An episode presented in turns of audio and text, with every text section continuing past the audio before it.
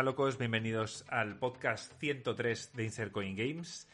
Venimos con unas noticias bastante jugosas. Last of Us 2 y Ghost of Tsushima tienen nueva fecha de lanzamiento y es bastante antes de lo que pensábamos. Ha habido un Stadia Connect un poco decepcionante, el cual vamos a hablar un poquito sobre él. Eh, hemos visto que Assassin's Creed Valhalla ha sido anunciado, pero lamentablemente hablaremos de él en el podcast que viene, ya que el tráiler lo muestran mañana. Respondemos unas preguntas de Discord y hablamos de lo que hemos estado jugando. Así que venga, vamos con ello ya.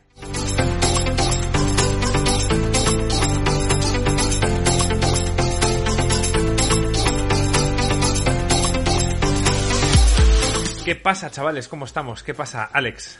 ¿Qué tal? Muy bien, aquí con ganas de podcast. Vamos a darle caña. Sí, es un poco tarde, este, pero vamos a ver si no estamos muy cansados, porque Joaquín le nota una voz, tío, de ultratumba. ¿Qué pasa, Joaquín? ¿Qué tal? ¿Cómo estamos? Bueno, es que vosotros ya lo sabéis, pero nuestros oyentes no. Esta semana estoy currando de tarde, así que sí, justo llego de currar, y pero ahora en cuanto empiece a ir a hablar de videojuegos me, Pero Joaquín, arriba. como mucha gente, tío, están currando de tarde y encima llegan a casa y tienen que estar con los niños por la mañana, tío, no te puedes quejar, tío, no tienes hijos, tío, y puedes viciarte por la mañana y simplemente vas a currar de, de tarde, no pasa nada. Sí, sí, sí, ese, sí, el único tema es eso, que llego un poquito más cansado, eso es todo. Pero Faltó ahora- que presentase Joaquín este. Son las 12 de la noche y los ánimos están arriba. ¡Vamos! ¿Ves? ¿Ves? Si me hubieses dejado hacer mi presentación, quizás sí que me hubiese venido más Yo arriba. no, yo no, te- yo no- yo te dejo, lo que pasa es que nunca me lo pides. Tienes que decir... Exacto, ahora mismo son las 11 y 58. ¡Vamos! Ay, Dios. Eh, Gringo no está. Gringo tiene una semana complicada de curro y, y por horarios, el tema de que Joaquín estuviera solo currando de tarde y demás, al final no hemos podido juntarnos los cuatro y ya que Joaquín no estuvo aquí la semana pasada, pues, pues nada, pues, pues esta vez no estará Gringo. Que no has escuchado el podcast por lo que veo, ¿no, Joaquín? De la semana pasada. No, no, no. La verdad es que esta semana... Pero en mi defensa diré es que he estado muy jodido, tío. O sea, Hemos, hemos hablado sobre ello. Mis tonterías. No, la- los últimos que habéis hecho, bueno, los que no he salido yo sí que los he oído, pero este, el día que lo fui a ver, que fue al día siguiente, no estaba subido aún, y luego la verdad es que estaba olía.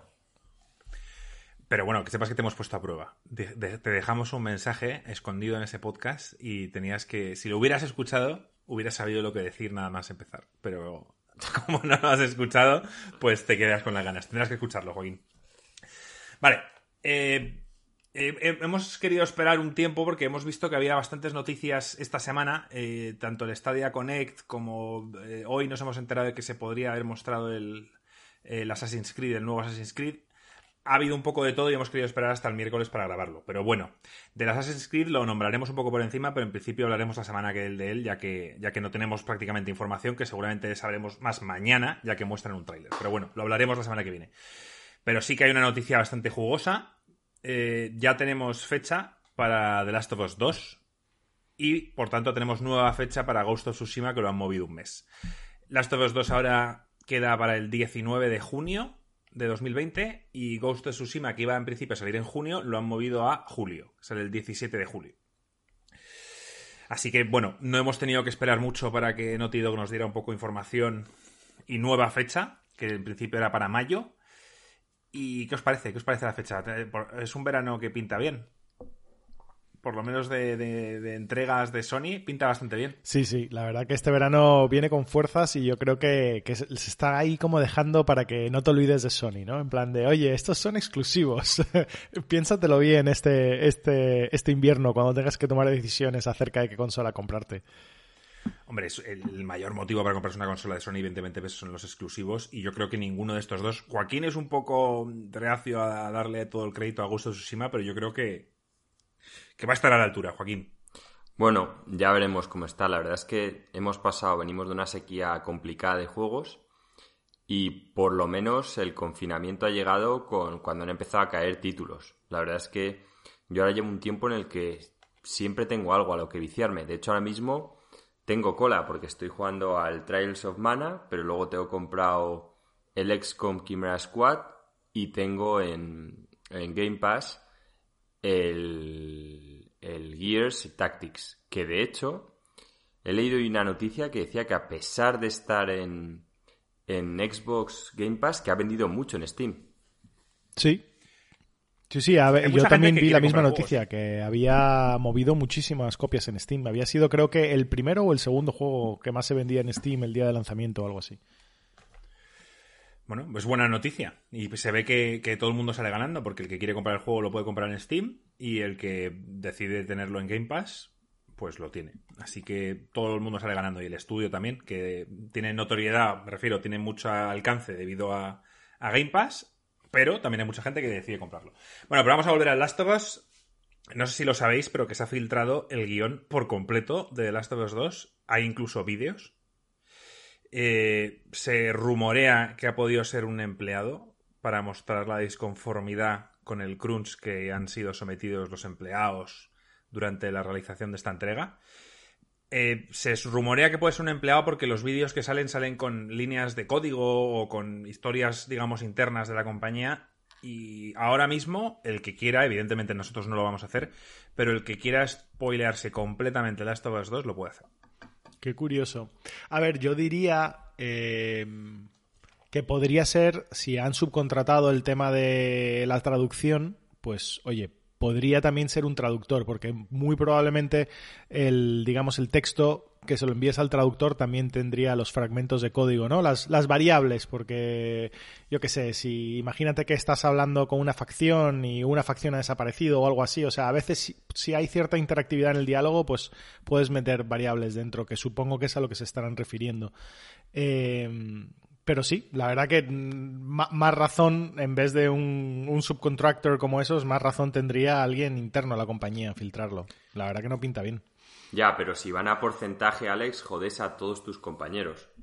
O sea, les jodes doblemente porque ya les han jodido por el crunch y luego encima eh, les puedes joder con unas ventas inferiores yo ah. diría que solo, solo, los directivos van a porcentaje. Yo no creo que la mayoría de los trabajadores de la empresa vayan a porcentaje. Suelen hacer bonus, pero la verdad es que no sabemos. O sea, suelen funcionar mucho con bonus y así cogen, digamos, el, talento que en, otros sitios, en otros sectores, tú esto sabrás más, Alex, pero en, eh, hay muchos sectores donde les dan salarios más altos y mientras en videojuegos se les promete un bonus si se llega a un, digamos, a una puntuación de Metacritic o si llegan a un número de ventas.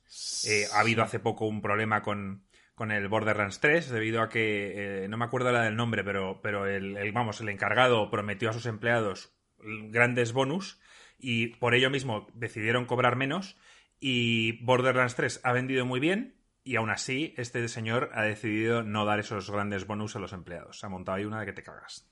Ya, eh, de todas formas, a ver, si quieres ganar dinero y eres programador, pues no te metas en la industria de los videojuegos. O sea, eh, esa es la industria donde te metes porque te molan los juegos y, es de lo que se aprovecha la gente y tal. O sea, es de lejos la industria en la que menos ganas.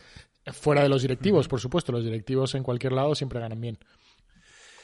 Vale, entonces tengo una. Eh, Puizo nos hizo hace, hace en Discord, nos hizo una pregunta que os la voy a leer y ya aquí ya si queréis batimos un poquito más, que es, ¿pensáis que la filtración del argumento del juego ha sido determinante para el anuncio de la nueva fecha de salida? En un principio estaba aplazado sin fecha y 24 horas después de la, de la brutal filtración lo anuncian. ¿Pensáis que se ha acelerado la reubicación del juego por este tema?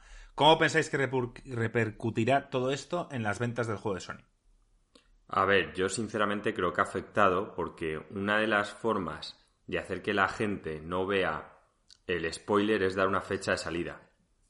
Porque si de repente te dice un tío que ha sacado un vídeo donde se ve prácticamente todo el juego y tú dices, pero ¿cuándo va a salir? Y dices, ah, pues a lo mejor a mucha gente le llevaría a verlo. Entonces sí que puedo entender la decisión de Naughty Dog de decir, mira, hay que ponerle fecha, así la gente fiel que se lo va a comprar va a decir, venga, solo tengo que esperar hasta ese día, ¿sabes? Tienes la meta en la cabeza, visualizas y eso ayuda. Yo, yo te compraría esto si no fuera porque es que hace dos, tres semanas, o sea, cuando eh, anunciaron que el juego no iba a salir en mayo y que era fecha, que no tenían fecha, sí que hubo un par de comentarios antes de que hubiera eh, la filtración, en la que dijeron, oye, que no hemos querido dar fecha, pero que, es, que, puede salir. Había rumores de que podía salir incluso en mayo, pero en otra fecha dispuesta, o sea, distinta, o incluso en junio. O sea, se habló antes de que hubiera la filtración de que podía ocurrir. Bueno, pero. Que saliera un poco después. Yo normalmente, cuando cuando la gente dice el lanzamiento se ha subido o se ha cambiado por X cosa, mi respuesta casi siempre es decir no.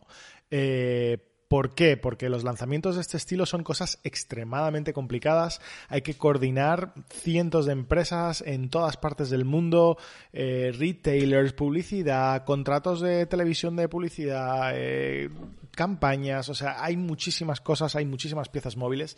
Y cambiar todo eso porque de repente sucede algo eh, suele ser muy difícil a no decir imposible. Claro, tú imagínate los anuncios de la televisión eh, las revistas, eh, los posts, o sea, me refiero, todo lo que tienen preparado para el marketing, todo eso lo tendrían que haber cambiado. Sí, pero, pero por otro lado, la única razón que me entra un poco la duda es porque realmente tenían una fecha de lanzamiento, se iba a lanzar en esa fecha.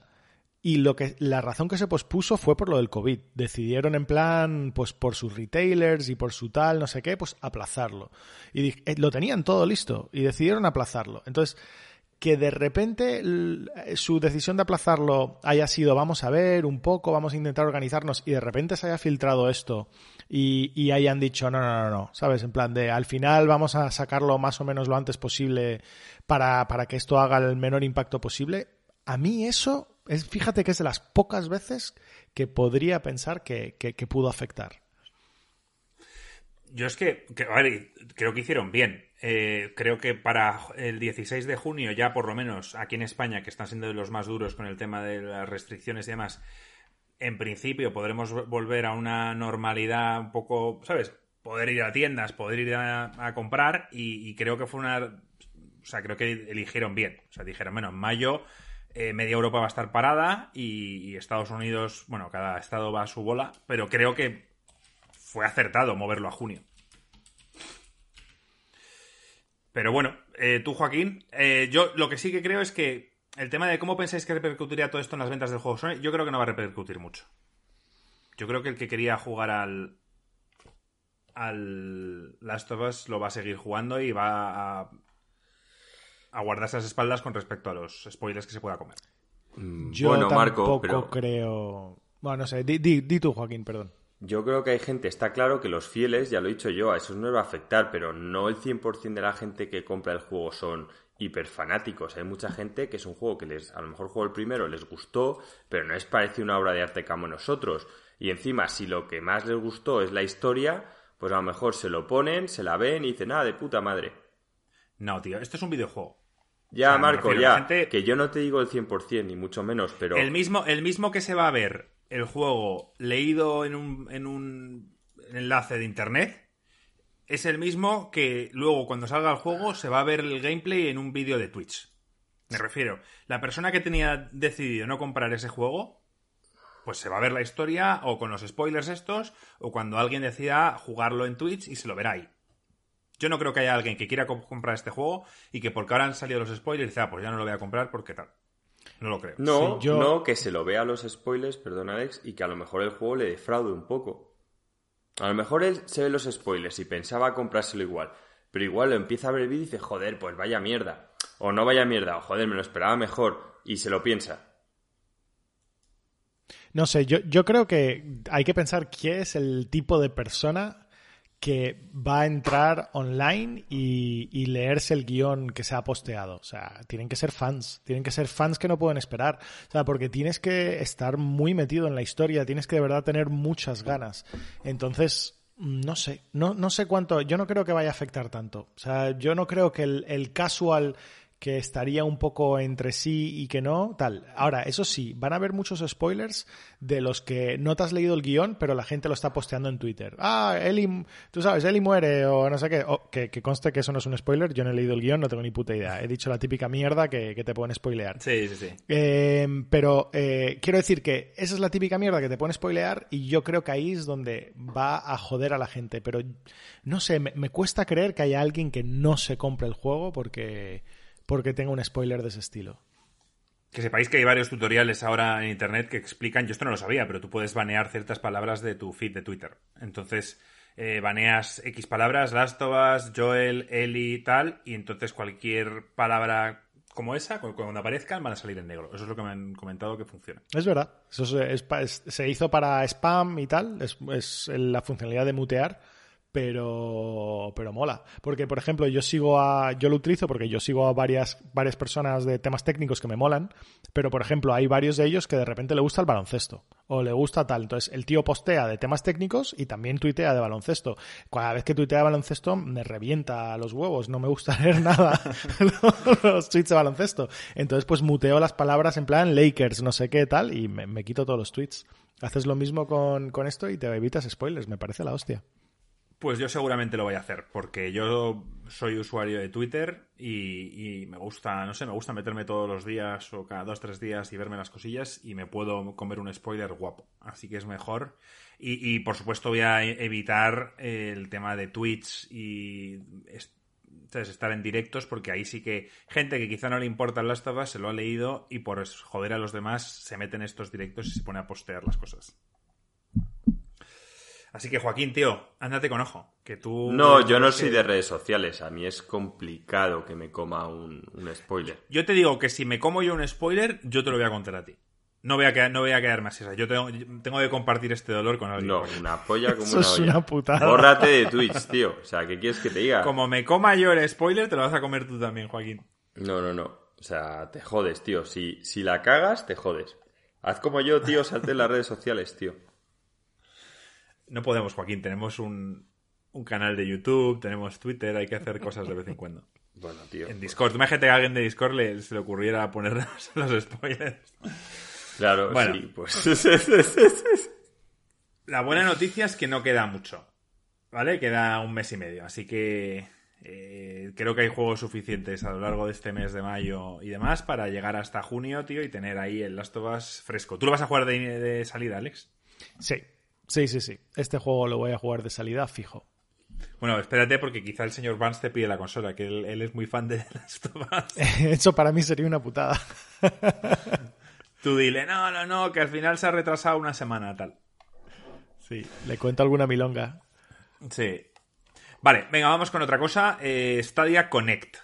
¿Sabíais que ayer Stadia iba a hacer una especie de, de mini show, un directo de estos para mostrar novedades? Sí, lo vi la verdad. O sea, no, no lo vi. Vi la noticia que lo iba a hacer, pero lo que te he dicho últimamente es que he estado jodido de la tripa y la verdad es que el tiempo que pasa en casa he estado o viciándome sin muchas ganas al Trails of Mana o, viéndome, mm, bueno, The Last Kingdom, pero en plan estoy amargado. De hecho, aún no se me ha ido del todo. Llevo una semana un poco amargado por el tema y al llegar a casa se me olvidó la noticia. La había leído y se me olvidó y, y se me ha olvidado mirar.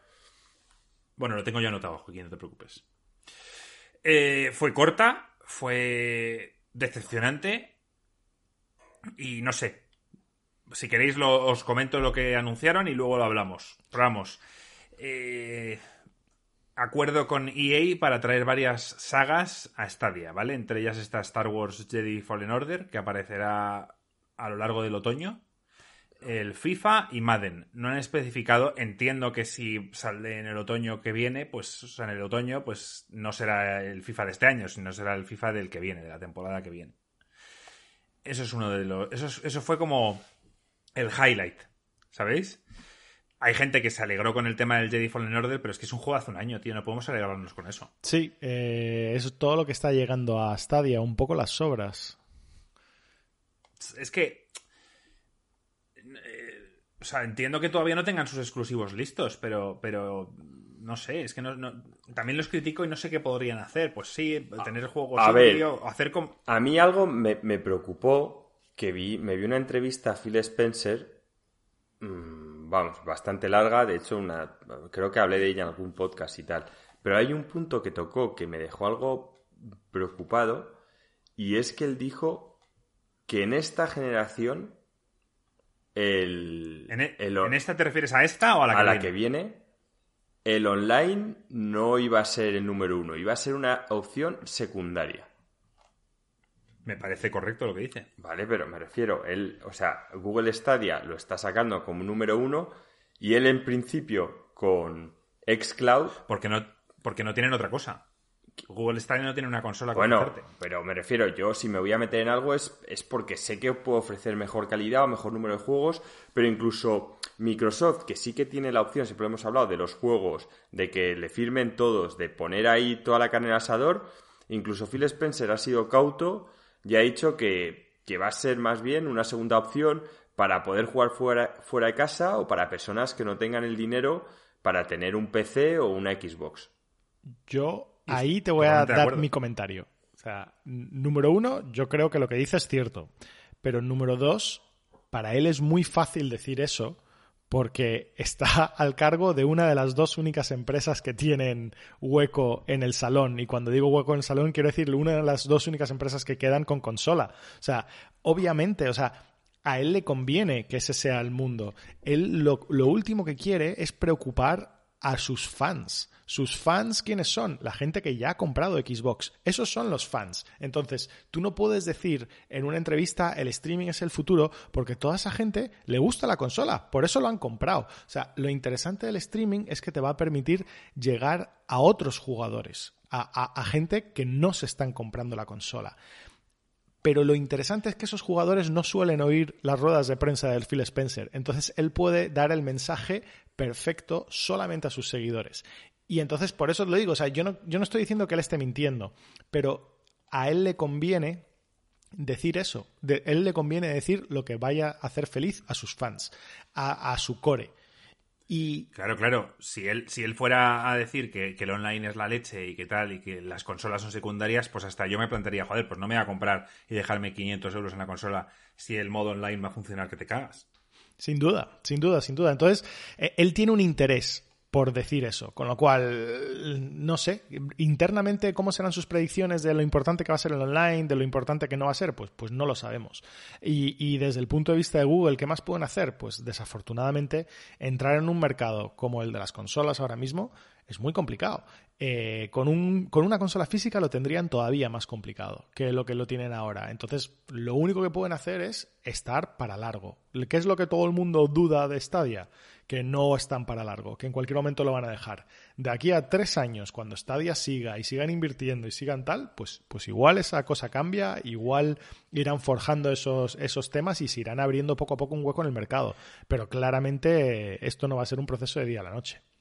¿Cómo, se, ¿Cómo llegó Xbox a ser Xbox? Muy sencillo. Sacó una consola potente, más fuerte que, la PlayStation 2 de la era, y sacó un juego el cual creó una necesidad, que se llama Halo. Yo sé que Joaquín lo odia, pero llegó el Halo y, yo, que, era usuario de Play y de GameCube, dije, joder, y todo el mundo está hablando súper bien de este Halo, tal, y al final, más tarde en la generación, acabé comprando una Xbox y sinceramente el Halo no me decepcionó, fue algo nuevo, era un shooter así de consola, diseñado para consola, y, así entras. O sea, entras con un gran juego.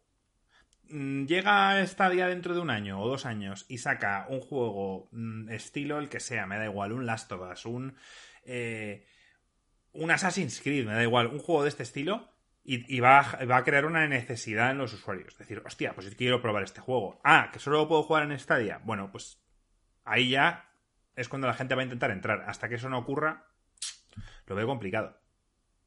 Porque de verdad que el servicio funciona. O sea, yo, yo lo pruebo y sí, evidentemente tiene algún que otro problema, pero, pero, pero lo que decía la gente al principio de que no que te necesitabas una conexión tal, pues puede ser, pero a mí con la conexión que tenemos aquí en España me funciona. Sí, que tenía que haber cogido un estudio de estos de calidad máxima y... Tendría que haberse esperado. Y... Tendría que haberse esperado a tener algo. Oye, o eh, no. Xbox salió con Halo. Salió eh, la consola y Halo. Pero Xbox salió en otro momento del mercado también. O sea, no estaba tan maduro, todavía estaba un poco en flujo. Era solo la segunda generación de la PlayStation. O sea, la PlayStation había dado un vuelco al mercado con la primera, tal. O sea, todavía había momentos de transición y creo que el momento era distinto. Ahora mismo es, muchísimo más difícil entrar en el mercado. Puede ser. No sé, Alex. yo, yo veo que vamos, personalmente, si a mí me hubiesen puesto a cargo del proyecto de Google Stadia, yo sé que habría cogido típicos estudios de estos de juegos míticos, eh, básicamente estudios como los que destroza EA, ¿sabes? Me habría cogido ahí el grupo de talento y habría dicho, oye, tío, hacerme un juego... Lo han, eh, lo han hecho, Joaquín, han cogido a Jade Raymond, que es una tía respetada, es una tía, a ver, tú lo odias, pero creó la franquicia Assassin's Creed que vende millones y que la gente está, mucha gente encantada con Assassin's Creed. Y, ella lo creó. Bueno, Y le han pues fichado, lo que pasa es que un juego no se hace en seis meses, un juego se hace en dos, tres, cuatro años. Yo, y yo personalmente, a la vez que iba haciendo toda la tecnología, o sea, todo el tema de que las redes funcionasen o no, habría hecho el juego, Marco. Sí que, sí que habría visto la visión que tú dices de haber sacado como se ve la Xbox con el Halo, pues yo habría hecho el Google Stadia el día 1 y sale con, aparte del mayor número de juegos que pueda conseguir, pero que eso ya no va a depender totalmente de mí, pero sí, con un juego crack. O sea, que, que sea, que sabes que no te vaya a fallar. Tú, analízalo. ¿Cómo salió Nintendo? La primera Nintendo, ¿con qué salió? Con el Mario. Fue un brutal. ¿Cómo salió la Super Nintendo? Con el Super Mario World. Eh, la Nintendo 64, Mario 64. Eh, la GameCube salió con. O sea, todos han salido. La PlayStation 1, por ejemplo, un ejemplo que no. La PlayStation 1 salió y al principio era cara, no tenía unos grandes juegos y hasta que no salió el Resident Evil, el Final Fantasy VII y no sé cuántos más, no despegó. Entonces, eso es el problema de Stadia. Claro. Switch. A diferencia de, otras, de otros juegos, la Wii salió con el Wii Sports. Eso es distinto, porque era un juego que regalaban y sí, tuvo mucho éxito, pero porque era algo novedoso. Pero la GameCube no salió con un gran juego, por ejemplo. Por poneros un ejemplo de algo que a Nintendo no le funciona. La GameCube salió con el Luigi's Mansion, que no era mal juego, pero no era un 20 consolas, y con el Wave Race y demás. Ahora, llegó Nintendo y dijeron, no, esta vez lo vamos a hacer bien. La Switch, ¿con qué sale? Con el Breath of the Wild. ¿Y qué hizo? Petarlo. Es que es así. Sí, sí, ayuda, pero eh, ten en cuenta que ahí estás comparando Nintendo, que es alguien que desde siempre ha tenido unos first party extremadamente potentes, de hecho tan potentes que básicamente han salvado la empresa una y otra y otra vez. Si no fuese por, por su estudio interno de desarrollo de juegos, pues Nintendo no existiría. E incluso así, pues no es el número uno, o sea, ahora mismo en, en el tema de las consolas. Yo, yo creo que, que es importante, pero es difícil pedir eso a un entrante. O sea, eh, ¿cómo, cómo vas a hacer algo así? O sea, en, en Nintendo lo tiene porque en el momento prácticamente el, el mundo de los videojuegos era nuevo y entonces acaban teniendo, pues, pudiendo conseguir mucho talento y gran parte de, de lo que va a ser el futuro de los videojuegos se inventa ahí. Y esta gente sigue trabajando ahí. No solo Shigeru Miyamoto, sino a toda la gente que, que entrenó, toda la gente que ha trabajado con él, toda la gente que ha aprendido de él. Entonces, eso no se puede replicar. Eh, ¿Hay algo que se pueda comprar? Pues sí, quizás habiendo invertido más dinero también, pero ten en cuenta que, que Google Stadia como entrante nuevo va a pagar mucho más caro cualquier compra de ese estilo.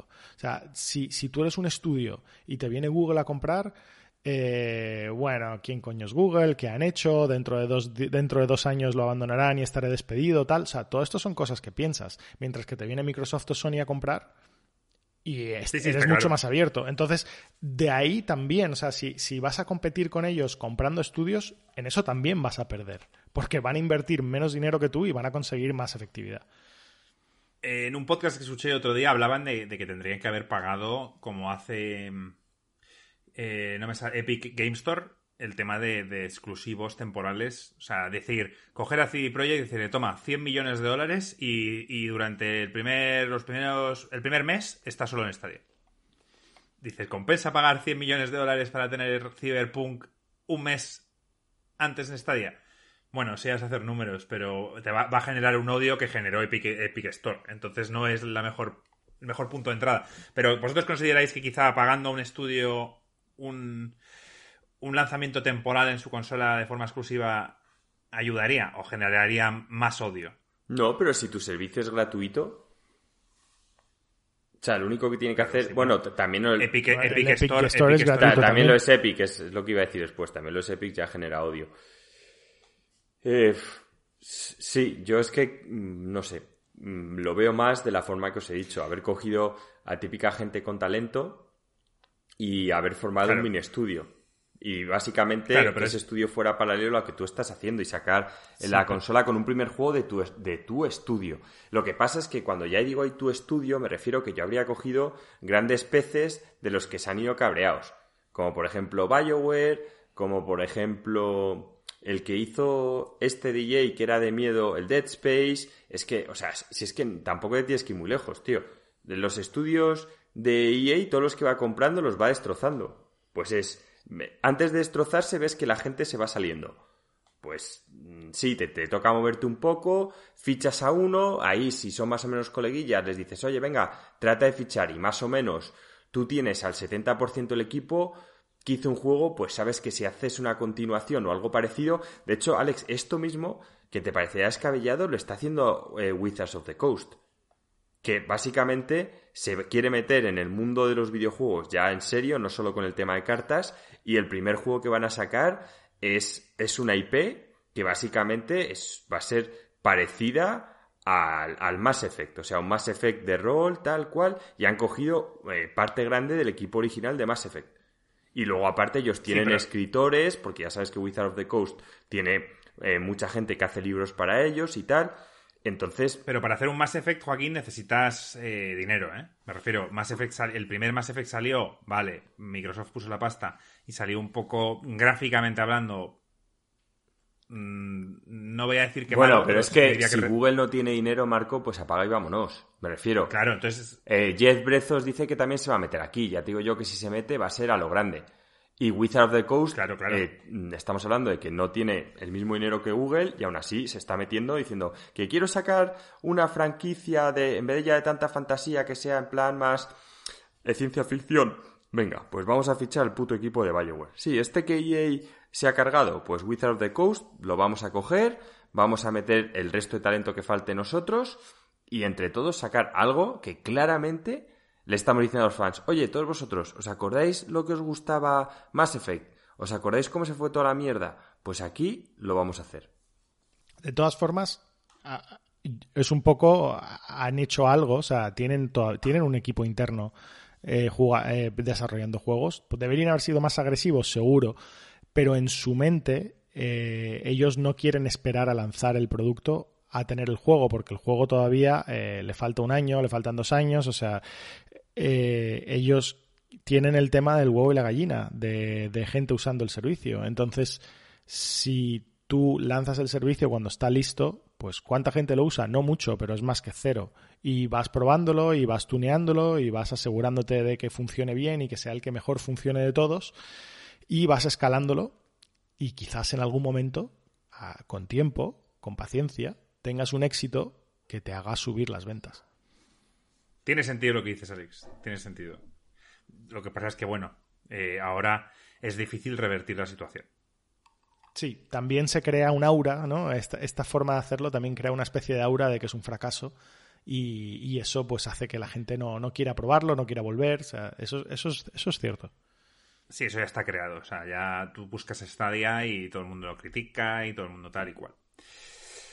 Pero bueno, bueno, voy a seguir con lo que anunciaron. Eh, hay, algo nuevo que se llama First on Stadia, que es primero en Stadia y mostraron una serie de juegos indie. Eh, bueno, pues no hay ninguno en este caso que a mí me llamara la atención, no he apuntado ni los nombres. Había uno que quizá era así como montar en motos de agua y tal, que parecía divertido, pero no sé. O sea, me refiero, no es lo que buscamos la gente que, que invertimos en Stadia. Anunciaron Octopath Traveler para Stadia, que estaba disponible ya. Eh, es un juego que salió en Switch hace ya tiempo. No es un mal juego, pero bueno, la gente justamente en Stadia lo que quiere son eh, aprovechar esos 10,7... ¿Cómo se llaman, eh, Alex? ¿Teraflops? Sí. Teraflops. sí, Y, bueno, pues el Octopath Traveler, yo es que estaba viendo el, lo estaba viendo el Stadia Connect mientras leía los comentarios y todo el mundo. 10,7 teraflops mientras se mostraba el tráiler del Octopath Traveler. Y bueno, no es un mal juego, que está bien, pero que bueno, a 60 euros.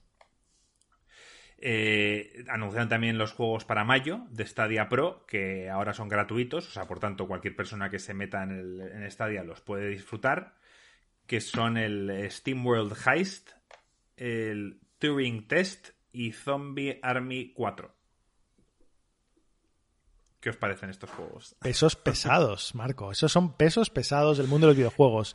CD Projekt Red y, The Witcher y Steam World Heist. Están ahí como en la trilogía de los, de los... El Steam World Heist tiene buena, tiene buena crítica, ¿eh? Sí, sí, no, yo, sé que tienen también el Steam World Dig, que es una serie que tiene, que tiene cierto recorrido, pero es, es medio indie, o sea, semi-indie. Sí, Y Zombie Army 4, bueno, no sé. Zombie Army, es que suena a, a Sharknado, es un, ¿sabes? Es un, es un tercera persona de supervivencia contra zombies y tal. Mira, estando gratis, si en algún momento me aburro de verdad no tengo nada más que jugar, quizá lo pruebo, ¿sabes? Porque, sí, yo también, si va a caer, yo que sé, un meteorito que ha destrozado todo menos eso y tal, pues también lo probaré. Y luego, por último, que es su grande noticia, aparte que, decir que las dos grandes noticias, tres, o sea, dos de las tres grandes noticias de este Stadia Connect, y las llamo grandes porque son lo más grande que ocurrió, no porque fueran impresionantes, ya se habían filtrado. Entonces, la sorpresa fue algo menor. Eh, se había filtrado ya que estaba Octopath Traveler y se había filtrado ya que PUBG estaría disponible ya en, en Stadia. Que oye, es el paso correcto. O sea, PUBG es un, es un juego que, bueno, no, llega, no ha llegado a, donde ha llegado Fornite, pero bueno, es un, es un Battle Royale y lo puedes jugar en Stadia desde ya, de forma gratuita. Por tanto, creo que tendría que haber dicho, o sea, eh, anunciar un juego como este sí que es importante porque vas viendo ya que se está poniendo un poco las pilas en ese sentido. A ver, sin duda yo creo que de los que has dicho, PUBG es, es el más grande. Eh, el que más jugadores tiene, el, el que más seguidores tiene a mí me, lo parece sin duda. Y que es un juego, Alex, que yo siempre dije que Stadia, una de las cosas que ofrecía es que eran estos shooters donde hay tanto cheto, donde hay tanta gente haciendo trampas, con esto no puedes hacer trampas. Es cierto, también es verdad. O sea, es la forma, mm, fuera de lo que es una competición en LAN, que vas a un sitio tal y está todo vigilado, es la forma más legal en la que puedes jugar. O sea, tú cuando estás jugando en Google Stadia, realmente no debería haber mucha diferencia de tu lag al de la persona contra la que estás jugando y no hay ninguna manera en la que te pueda hacer trampas. O sea, que es un poco la mayor justicia social que vas a encontrar. Así que ese es un anuncio importante, quizá para ver que se vayan poniendo las pilas con respecto a los demás. Y ya está básicamente hicieron una presentación muy a lo coronavirus, o sea, eh, Phil Harrison y los demás desde su casa, cada uno anunciando desde su propia casa, dando estos anuncios y bueno, estuvo, estuvo, para mí fue decepcionante y esperemos que, que en los próximos meses den algo más. Es decir, que, que se pinta un mes de mayo y principios de junio apasionante porque ya se rumorea, este mes vamos a tener de qué hablar porque se rumorea que Microsoft va a empezar con un evento en mayo y otro en junio en principio. El de mayo va a estar centrado en la consola que aún desconocemos cuál es, que es, eh, es el codename Lockhart, que es la consola barata de la próxima generación.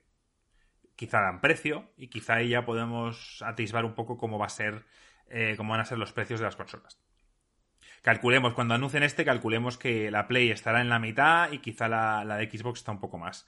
O sea, si esta, por ejemplo, estuviera en 400, la Play estaría en unos 500 y la Xbox Series X estaría en unos 600, creo yo, ¿eh? Mm, y luego eh, Sony también tiene anunciado, no, no lo han dicho, pero seguramente ya hay rumores de que el 5 de junio pueden mostrar la la Play 5. Así que este mes de mayo, tío, pinta bien. Pues sí, la verdad es que pinta bien y luego que mm, tenemos juegos, o sea, pero bueno, en cuanto a noticias, también, que es de agradecer porque como no sabemos cuánto podremos salir o no, por lo menos en España, pues la verdad es que se agradece que por lo menos el mundo de los videojuegos nos dé algo de lo que hablar, algo de que nos emocione y si encima tenemos para jugar, que al final es lo mejor, pues se cumplen ahí los tres ases. Y ya para la semana que viene, eh, ya sé el título, se llama Assassin's Creed Valhalla, ¿vale? Eh, Ubisoft inició un directo en Twitch invitó a todo el mundo a unirse para anunciar su nueva entrega de Assassin's Creed. Y básicamente, eh, yo os, lo cuento así, yo a las 5 de la tarde más o menos me, he dormido una siesta y me he levantado sobre las 7, ¿vale? Pues yo antes de dormirme me, he metido en el directo de Twitch y era simplemente una pantalla de Photoshop y un dibujante dibujando de lo que parecía eh, la portada de lo que iba a ser el Assassin's Creed nuevo. Y yo me he ido a dormir y cuando me he despertado me he vuelto a meter y nada, el tío seguía ahí dibujando. y a las, a las dos horas seguía dibujando. ¿Vale? Entonces, eh, básicamente estaba a tiempo real haciendo la portada de Assassin's Creed. En parte me parece original, pero la gente en el directo de Twitch de 8 horas pues no quiere ver a alguien como mueve el pincel de lado a lado dibujando la portada de Assassin's Creed. Qué raro, ¿eh? Ubisoft con lo que sabe de contentar a la gente y todo eso, tío, que fallen este tipo de cosas. A mí no me parece que sea un fallo, a mí me parece algo distinto, Joaquín. No es lo que tú quieres, lo entiendo, pero no me parece un fallo. Hombre. Simplemente. No, y Marco, poner a un no cerdo dando vueltas a un ruedo también es algo distinto, Marco. Pero me refiero, yo me meto y digo, ¿de qué cojones van? Hay que ser retarded, pero luego digo, no, no, es Ubisoft. No, no. Es que si son retarded de verdad, no lo puedes decir, Marco. Bueno, yo ya dije que ibas a tener. Que, que tú no vas a ser objetivo con Assassin's Creed nunca. O sea que no puedo hablar contigo de esto. Ni siquiera de cuando están dibujando algo y mañana No, han dicho que Yo he dicho cuando hagan Assassin's Creed Júpiter, entonces ya diré, vale, lo empiezo a ver.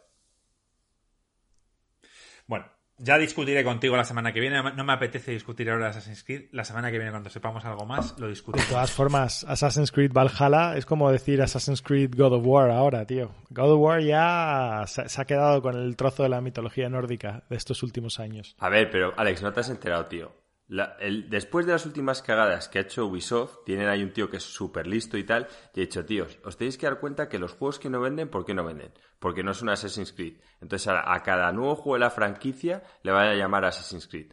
El Mario Rabbids 2 va a ser Assassin's Creed Mario Rabbids 2. Y así sucesivamente. Entonces simplemente lo único que tienes que hacer para que no sea muy cantoso al protagonista, le pones la capucha esta blanca y ya está. Vas a ir Mario y Luigi con la capucha y, y- y venderá más, tío. O sea, tú me dices que el Watch Dogs Legions tú no lo vas a comprar. Assassin's Creed Watch Dogs Legion. Te estoy preguntando, quiero que, quiero que digas aquí públicamente si vas a jugar o no vas a jugar a ese juego. pues de primeras no me lo voy a comprar. Vale, vale. ¿Y qué haría que te cambiara la, opi- la opinión? Mía no, porque yo ya te he dicho que las Assassin's Creed Origins y Odyssey es buen, son buenos juegos y tú te metes No, no, no. sin haberlos jugado. Buenos no. O sea, me tienes que decir que has visto a Dios jugando. Entonces ya me Entonces lo no lo vas a jugar. No, pero... Vale, vale, no. pero que, sepa, que sepas que te pierdes cosas. Bueno. o sea, que no... De Que no Ubisoft, puedes venirme de aquí, Ubisoft ya- no puedes venirme aquí cada semana vendiéndome un juego indie como la panacea y ahora resulta que la Assassin's Creed es una mierda como franquicia. Me refiero, Joaquín, que hay que ser... A mí una franquicia que no son consecuentes consigo mismo, no. O sea, ya mandaron la historia a tomar por culo y ya es un tema de vender, no. Si hubiesen sido Pero consecuentes con la historia... cuando los, cuando los, critícalos probándolos, no sin probarlos, tío, Bueno, no jodas. Marco, tío, no, no voy a probar los 117 juegos que hay de Assassin's Creed, tío. Que la historia ya no, no tiene sentido. No me jodas. O sea, es como las últimas pelis de Star Wars. También la he visto y he dicho que es que eso no tiene... O sea, vi la última película y dijo, esto es una desgracia. Hay más Resident Evil que Assassin's Creed, Joaquín. Bueno, y, la, y muchos, y hemos agradecido que han vuelto a su esencia. Porque... a- a- Pero que les has dado, que les has dado el voto de confianza de decir, bueno, el Resident Evil 7 lo voy a probar porque tal y porque cual. El Resident Evil 7 vi las imágenes y vi que de verdad había alguien dentro que dijo, oye, eh, se nos ha ido de las manos, por favor, dejarme otra vez el barco, voy a dar un golpe de timón y voy a volver a dar a la gente lo que quiere. Alex, ¿tú crees que Joaquín debería probar el juego antes de criticarlo? ¿O- Yo estás creo en plan que lo tiene que probar. O sea, o no, o no criticar, o sea, una de dos. O no critica y dice que probablemente sea un juego bueno y lo deja ahí, o, o, o lo prueba. Una de dos. No, digo que probablemente es un juego malo y lo dejo ahí. Es que encima en YouTube sacamos un vídeo de Assassin's Creed que Joaquín me obligó a llamarlo la infamia, no sé qué. Y es que hablaba del juego cuando realmente Assassin's Creed, sin ser el, el gran juego que mucha gente piensa, es un buen juego, había revertido las cosas a algo que por lo menos parecía interesante. Y, Joaquín lo puso como el peor Assassin's Creed sin haberlo jugado, criticándolo, llamando a los que compran juegos de Ubisoft retrasados. O sea, bueno, eh, fue Joaquín. O sea, se- Joaquín se comportó como Joaquín. Así que, Joaquín, la semana que viene, cuando sepamos algo más, ya discutiremos sobre Assassin's Creed Valhalla. Vale, eh, como vamos, 43 minutos, vale. Venga, pues tenemos un par de preguntas que hay que contestar, sí o sí. O sea, ya Santi en Discord me ha dicho que qué pasa, que preguntó hace un mes. Yo le dije que la, la respuesta seguramente no es la que le espera y que iba a ser bastante corta, pero de todas formas lo vamos a hacer, ¿vale? Porque eso lo hemos prometido. Lleva esperando un mes a que respondamos a esta pregunta. Os la leo, ¿vale? Venga, dispara. A ver, Santi desde Discord. Buenas chicos, en cuanto a sugerencias, yo también voy a aportaros alguna duda sobre qué hablar. Son son relativas al hype que tengo al Half-Life Alyx, pero actualmente no tengo un PC potente ni está entre mis objetivos futuros hacerme con uno. Sin embargo, estoy seguro de que me haré con la nueva PlayStation 5. ¿Creéis que Valve publicará el título en la nueva generación de consolas? Y si es así, ¿dicha nueva Play tendrá potencia suficiente para mover con solvencia este juego? A este respecto doy por hecho que Sony seguirá apostando por el VR y sacará unas nuevas gafas. ¿Creéis que dichas ¿Creéis que dicho nuevo hardware tendrá una calidad a la altura de los mejores gafas de VR actuales o se quedarán en gatillazo como las que tiene ahora mismo la PlayStation 4? Vamos por partes. ¿Valve va a publicar este juego en, eh, en la nueva generación de consolas? Mi respuesta es no. Mi respuesta es yo creo que no. Mi respuesta es ni de coña. Eh, es, es, es, muy sencillo, o sea, es como decir, eh, em, eh, perdón, Sony va a publicar Last of Us en PC, pues no. A favor de, a favor de, para poner un poco el contrapunto, Alex, Left 4 Dead son juegos de Valve y han salido en consolas. Y Half-Life The Orange Box salió en la Play 2, ha salido en la Xbox y demás. O sea, me refiero, no sería la primera vez que Valve lanza algún juego en consola. Sí, pero para que, para que sucediese, o sea, para que sucediese, mm, se tendría que dar el caso de que hacer el port a la Play no fuese demasiado difícil. Porque una cosa es que eh, o sea, ellos no van a tener ningún incentivo para hacerlo. Que lo decidan hacer por amor al arte Vale. O porque pues, son hiles de dinero. Pero es que ten en cuenta que, mira, Half-Life Alyx está hecho para, tomar el máximo provecho de la, última generación de gafas y la última generación de mandos, ¿vale? Entonces, ¿qué va a sacar eh, Sony con su próximo PSVR? Pues probablemente no va a estar a la altura, porque tú no puedes vender una consola por 500 y pico euros y luego vender un kit VR por 800 euros. O sea, eh, no, no cuadra. Entonces, el curro que va a requerir eh, hacer el port a las consolas, es que, es que para, para cambio no ganar nada, Sony no les va a dar dinero por ello, o sea, eh, no lo veo. O sea, de verdad que yo veo que las posibilidades de que esto sucedan son tan pequeñas que básicamente son cero. Yo, a diferencia, es cierto que Marco ha dicho, mm, estoy de acuerdo con lo que ha dicho Alex, ¿eh? pero para, a, más a más, Marco antes ha hablado de juegos que sí, efectivamente son de Valve y que llevó a consolas, pero yo creo que antes Steam estaba muy cómodo y ahora mismo Steam no está tan cómodo. Está Epic, está tal cual. Entonces, tener sus exclusivos, donde antes le podía dar más igual porque, Ubisoft. porque él, eh, básicamente, su nicho ya lo tenía y las consolas, pues lo veía como otro round de combate, donde, pues bueno, meto lo mío y gano un poquito más, pero que no lo veía, creo yo, que no lo veían como competencia directa. Ahora sí que tener algo exclusivo, cuando tienes a otra gente que te está empezando a atacar tu granja, pues te da un cierto poder. Entonces yo personalmente no lo haría ni de coña. Siendo Steam, ¿eh? Ni de coña. Em, a ver, dice que sí, pensamos que la Play tendrá potencia suficiente para mover este juego. Yo creo que sí. La Play y las nuevas consolas sí que tienen la potencia para mover estos juegos. Pero como bien dice Alex, las gafas ni los mandos serían lo que ahora mismo exige Half-Life Alyx. Y yo de verdad creo que, que Sony no, de primeras, no se va a centrar en las gafas. Tú no puedes sacar una consola nueva, como dice Alex, de 500 euros y también decir, oye chicos, y también tenemos las gafas por, me da igual, 400 euros más. No, la gente tiene que, que ahorrar, y más en tiempos en los que estamos. Entonces, durante los próximos dos años, desde que sale la consola, diría que se van a centrar en sacar juegos. No me parece a mí que se fueran a centrar en la PlayStation VR. Lo que sí que podrían hacer es darle servicio a la que ya tienes. Decir, oye, que la PlayStation VR, la que tenéis actualmente en la Play 4, os va a valer con la PlayStation 5. Eso yo creo que lo harán seguro. Y, por ejemplo, sacar unos nuevos mandos. Porque los PlayStation Move y el tema de las cámaras, no sé cómo lo podrían hacer, Alex, pero los Move ya son muy antiguos. O sea, hablamos de los mandos de la Play 3. Ya. Entonces, quizá pueden optar por sacar unos mandos nuevos a 200 euros los mandos y, o 150, me da igual, y sacarlos. Pero yo no creo que vayan a dar durante los primeros años, van a darle servicio al VR. está complicado. Yo, yo también creo que ellos van al mercado grande, el VR es muy incipiente. Tiene sentido que una plataforma como Steam apueste por el VR, que es el, digamos, early adopter, ¿no? Es, es el principio de la curva, es lo que todavía no ha despegado. ¿Por qué? porque a ellos no les cuesta, o sea, no, les cuesta mucho apostar porque una plataforma PC pues está abierta a todo eh, por la propia flexibilidad del PC. Para alguien como Sony, desarrollar un producto que luego no venda eh, a una fracción importante de su base instalada, eh, están perdiendo dinero, están perdiendo foco, están perdiendo oportunidades. Cada vez que Sony va y le cuenta a la gente algo, esa es una oportunidad que han gastado, un cartucho que han gastado. Sony no puede estar eh, cada dos semanas diciendo, oye, mira esto, oye, mira esto, porque le dejas de prestar atención. Entonces tú piensas que tiene X cartuchos, ¿en qué lo va a gastar? Pues en cosas que tengan impacto. Y ahora mismo, desafortunadamente, el VR no es uno de ellos. Claro que no, está Assassin's Creed Valhalla, tío. Pues mira, va a vender muchísimo más que cualquier juego de PlayStation VR, ya verás. Habrá, Alex, habrá un Assassin's Creed VR, ¿eh? Y si no, al tiempo. No, no, a verlo lo habrá, seguro. Pero no creo que ni este año ni el siguiente. Bueno, Santi, Entonces, Santi, te hemos contestado, ¿no?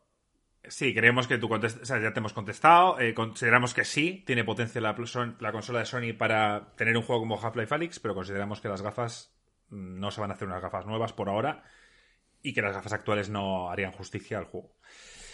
Vale, eh, otra pregunta. Eh, Borja, de- desde Discord. Eh, estaba, he estado estos días jugando a Borderlands 3 y creo que hace poco lo jugasteis o lo estabais dando.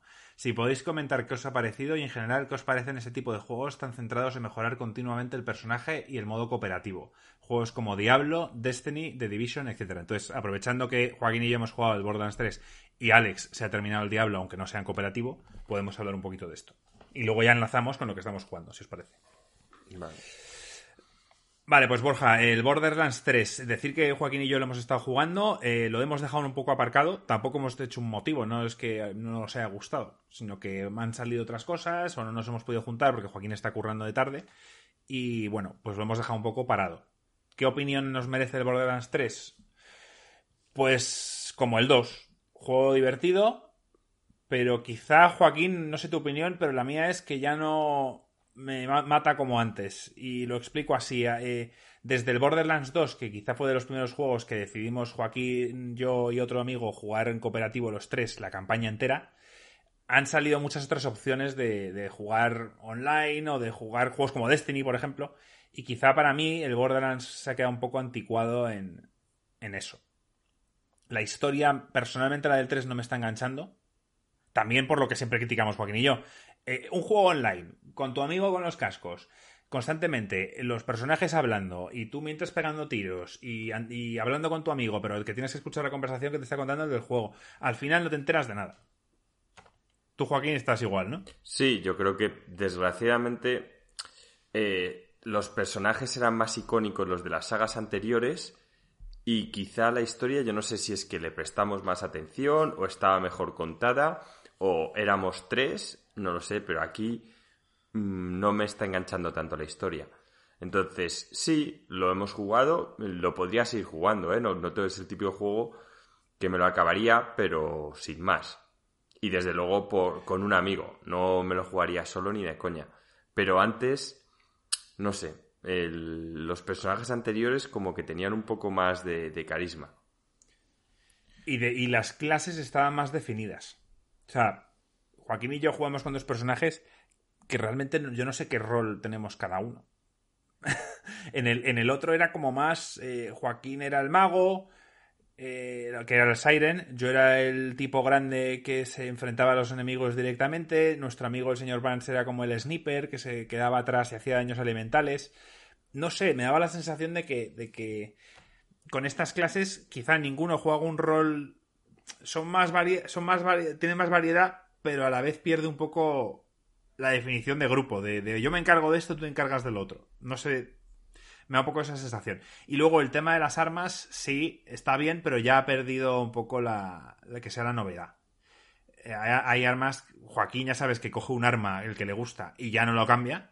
O sea, que a él eso de que le dan dos mil billones de armas le da igual, porque en cuanto encuentre una que le gusta, quiere estar con. No, me jode, porque me vuelve loco. Porque tengo, es que la otra cosa que ya de los anteriores me jodía, pero no lo tenía que hacer cada tan poco tiempo, es estar continuamente vendiendo tal. Deberían verdad, haber dado la opción de, de automatizar un poco, para los que no quieran vivir la experiencia de multiarmas, sino, mira, tener una inteligencia artificial que te vaya vendiendo y comprando, y es que a mí me habría dado igual. O sea, decirle, mira, a mí, No, a mí me gustan estos tipos de armas, quiero que priorices esto y esto, y, que me vaya dando a elegir un poco ya las opciones, tío.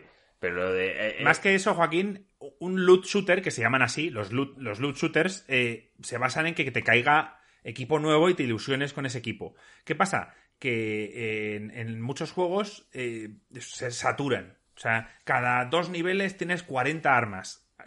las vas cogiendo sin más, porque caen cuatro por cada tío que matas. Y al final, llegas a un vendedor y tienes que ponerte a mirar los stats, a mirar qué armas te pueden interesar, cuáles no, y al final estás con tu amigo queriendo jugar y lo que estáis haciendo es los dos en el banco vendiendo armas. Ya, eso me, vuelve loco. Entonces, esto también pasaba, Alex, en el Diablo, que te cae demasiadas cosas. Sí, sí, a ver, el... yo voy a decir una cosa rápida del Borderlands, porque yo el Borderlands jugué creo que al 1 o al 2.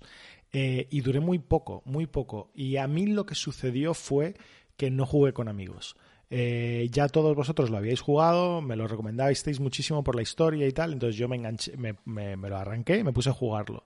¿Qué me pasó? Que me parecía exactamente igual que el WoW, pero un poco peor, pero sin, amigos. sin, amigos. O sea, porque, claro, en el WoW yo cuando me conectaba y no estabais vosotros, en chat general, gente del guild, eh, gente que acabas conociendo, no sé, como que la simple interacción con otros seres humanos, aunque simplemente sea un queco que pasas por ahí o un gilipollas que te ganquea, te da como algo al mundo. Y esto era como estar jugando un single player, pero no bien hecho. O sea, como el WoW, porque el WoW si lo juegas como un single player sin nadie, pues es un coñazo.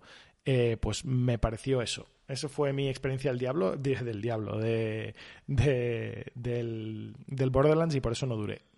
Por eso no duré. ¿Y, qué opinión nos merecen juegos como estos? Pues mira, eh, nosotros en Destiny lo hemos reventado. Sabemos, el Destiny 1 lo reventamos, jugamos todas las expansiones, todas las raids.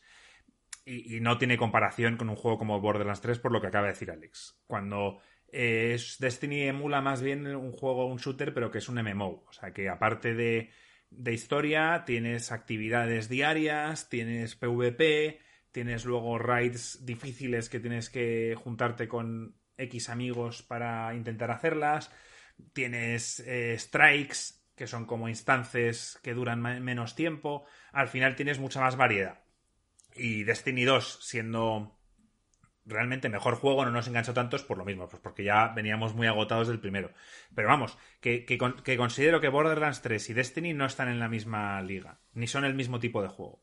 Como bien dice Alex, es un juego single player o co-op, ellos te venden que puedes jugarlo de las dos maneras cuando realmente jugarlo solo es muy aburrido. Mientras que en el Destiny 2 o el Destiny 1 es un juego eh, pensado para jugar con tus amigos, pero en el caso de que tus amigos no estén, te dan otras actividades y jugar con randoms para que te puedas divertir. Que también el Borderlands 3 te permite jugar con randoms, pero yo creo que es un juego para jugar con tus amigos, mientras que en el Destiny puedes en un momento dado conocer gente en internet, ir a raids y buscarte un poco la vida. Es que el Destiny es un MMO y yo creo que el MMO es una cosa que es un juego social que, es interesante y es muy adictivo, vamos, yo estaba más adicto que nadie al WoW. Y, esto es como un juego mm, que no llega a ser un MMO, debería serlo, exacto. Este, este, juego, si quisiese de verdad ser grande, tendría que acabar convirtiéndose en un MMO. Es lo que yo veo. Eh, sí, estoy totalmente de acuerdo. O sea, está intentando llegar a todos lados y no, y no consiguen ninguno. Como juego de co-op es divertido, pero no tiene piernas para sostener jugarlo durante mucho tiempo. Aunque vayan sacando expansiones, que además te cobran dinero por las expansiones. Y como single player es aburrido, porque son misiones eh, monótonas de mata esto, consigue no sé cuántos tal, y al final eso te aburre jugándolo solo. Sí, sí, y entonces nada, pues le, intentan dar una mejor historia que un MMO porque puede ser mucho más lineal y tal, pero, pero es que nada, en tierra de nadie. O sea, ni tan buena historia como un buen single player, ni, ni tan buena experiencia eterna como un MMO. Sí, social. Vale, pues espero, Borja, que te hayamos contestado y de hecho vamos a seguir hablando de este tema porque vamos a enlazar con qué estamos jugando y Alex nos quiere hablar del que ha estado jugando al Diablo, así que cuéntanos, Alex, tío. Bueno, pues me lo he acabado y como me dijo Joaquín luego, pues acabado entre comillas, porque claro, el Diablo es un juego de los que no se acaban. Yo, antes que, que empiezo con mi, mi, pequeño review del Diablo, tengo que pedir disculpas porque en el, en el episodio anterior que estaba que mencioné que estaba jugando el Diablo tal y dije, oye, tiene historia, ¿sabes tal? Y digo, bueno, pues ahora que me lo he acabado, os digo, tiene una historia tan mala, pero tan mala, que de verdad da risa. O sea, yo creo que, que poner que el diablo tiene historia como un punto positivo es un gravísimo error, así que lo retiro. O sea, si, si en algún momento dije que el diablo tenía historia como algo positivo, lo retiro. Es muy mala. Pero, hombre, tiene historia. Eh, yo al final me la estaba pasando porque es que en serio no podría ser más ridículo. O sea, todo lo que pasaba era que se acababa el mundo, todo el mundo hablaba como si fuese un cómic malo, o sea, de verdad que wow. O sea, Blizzard normalmente los estándares de Blizzard. Sí, Los Blizzard tiene fama de no ser muy bueno con la escritura, pero joder, esto es un esto es un nuevo esto es un nuevo nivel en plan de bueno, ok, relleno, relleno, broza genérica. Eh, pero bueno, la verdad, a mí me pareció sorprendentemente eh, adictivo el, core gameplay loop de, arrancar, matar, lootear y tal. Es verdad que cae demasiada mierda. O sea, hay, un momento donde tener que volver a base cada X tiempo simplemente para vender toda la mierda. Eh, es un momento que dices, tío. Y, eso que, y eso que está muy bien pensado para mando, que te sale como cuando pasas por delante, te sale el, como el, el, o sea, te sale el, el, arma o lo que sea que está en el suelo y te pone como los stats que te mejoran y los que no y ahí directamente puedes mandarlo atrás. Juraría que era así. Sí, sí, efectivamente. O sea, tú cuando estás, en plan, al final lo tienes súper optimizado. O sea, abres la lista y, y, ves todos los, tienes todo el listado y tienen flechitas, tienen flechitas verdes y rojas y directamente vas en plan tac, tac, tac, tac, tac, tac, tac, tac, tac en plan, simplemente mirando las flechas. y bastante intuitivo. Y, y, y arrasas con la gran mayoría. Si ves uno que de repente tiene dos flechitas o tres verdes y solamente una roja, pues igual lo miras un poquito. Pero ya, fuera de eso, no. O sea, al final, el, yo te diría que fácil el 95-97% de los ítems eh, que caían ni siquiera leía la descripción, directamente los trasheaba. Que bueno, eh, es un poco como jugar la ruleta rusa, que te toca muy poco pero es eso adictivo de que igual me toca, igual me toca un ítem que tiene justo los stats que estoy buscando, justo los que estoy, justo los que necesito y tal. A mí me pasó una putada que em, estaba demasiado fácil, me lo puse en normal y era absurdo, estaba, estaba reventando a todo el mundo, no tenía ninguna dificultad y tal. Intenté subir la dificultad que normalmente se puede a la mitad de juego, pero justo parece que no me habían avisado, pero arranqué con algo del season, o sea, han lanzado ahora algo especial con el Diablo, que es las temporadas y tal, y entonces si, si tú te lanzas la partida dentro de la temporada, no te permiten cambiar la dificultad, que me parece una cagada inmensa, porque eh, en este caso, cuando yo me leí cualquier guía online, te decían que lo mejor es subir la dificultad hasta que no puedes más y te quedas ahí porque te da mucha más experiencia, mucho más loot y además es más divertido porque tienes que pensar un poco. Y macho, al final acabé jugando básicamente un machacabotones y no me dejaron cambiarlo, que fue un poco bueno, frustrante. En la segunda vuelta, si la das, te va a gustar. Sí, sí, eh, igual, igual llego hasta 70, no lo creo, porque hice un par de runs, porque a partir cuando llegas ya, cuando te acabas el juego, lo que te faltan hacer son runs para, ir subiendo hasta nivel 70. Pero tú te has acabado el, el, core, o sea, me refiero, no, has, no has jugado la expansión.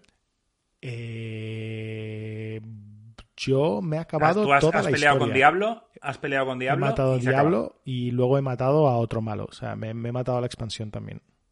Vale, o sea, es que yo la expansión no la he jugado, que dicen que está bastante bien. Eh, ¿Sí? Que es el tío este negro con la capa o no Exacto, sé qué. sí, sobre el tema de la muerte y tal, sí, sí. Ahí sí que se, se fueron a saco con, con el ángel caído ese. Es que esa, esa expansión es cuando salió el, personaje que estás jugando. claro. jugaste con el paladín y todo el eso. El paladín me parece espectacular, ¿eh? Sí, sí, la verdad que el personaje en sí mola un montón. Mola un montón porque es muy flexible te da como bastantes formas distintas de jugar y eh, tiene una combinación chula de, ser duro y, además meter caña. A ver, el... sí, me, lo he acabado y me ha acabado la expansión también, pero todavía no estoy en 70. Para llegar a 70 tendría que jugar NLFM Runs, que le llaman, que son como misiones sueltas que vas haciendo. Y no sé, mm, no lo sé. Sin una pequeña historia, por muy mala que sea, para mantenerte. Ya habías dicho que era infame la historia. Sí, sí, pero o sea, ya cuando rompes el juego y te quedas solamente en plan de no, no, tú ve a matar bichos, ¿para qué? Para conseguir loot, ¿para qué? Para, para ser mejor. ¿Y para qué quiero ser mejor? Para matar más bichos. O sea, cuando, cuando te das cuenta de, de que ese es el loop y está encerrado, quizás ya no tiene tanto interés, sobre todo porque ya tengo todas las habilidades. A nivel 50 ya tienes todo. Hombre, y porque Diablo ha muerto. Sí, sí, Diablo ha muerto. Pero bueno, no sé.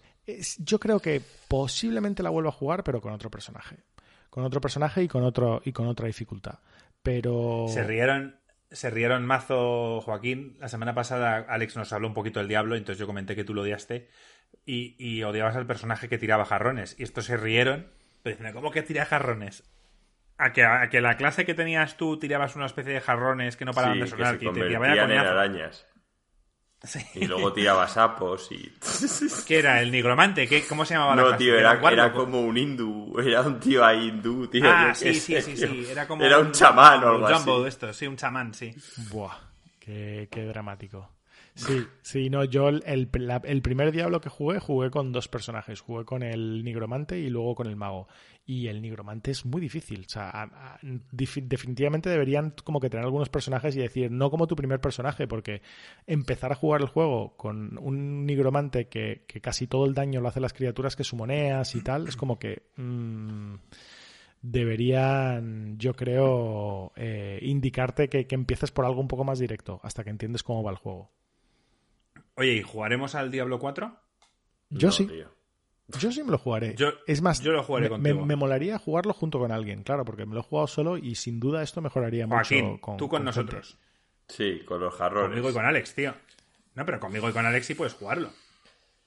Pero, pero píllate un guarro, píllate algo un poco más directo, Juaco, tío. No vayas con aquí mierdas que sumonean. Eso, eso nunca ha sido bueno. Tú, tú, tú ve directo, tío. Tú ve directo con Vamos, un guarro. La pegada, la pegada que tiene, la sensación de pegada que tienen los, los eh, tanto el Paladín como el Warrior es espectacular. O sea, el feedback que te da, no sé cómo lo hacen, si es con el audio o con las paradas, es espectacular. A mí cada vez que metía hostes a un bicho, de verdad que la notas. ¿O no? ¿Sabes, lo que te explotan, decir, O sea, explotan. O sea, Es como esa sensación, es como la sensación que te da un Dark Souls, que cuando pegas una leche la estás pegando.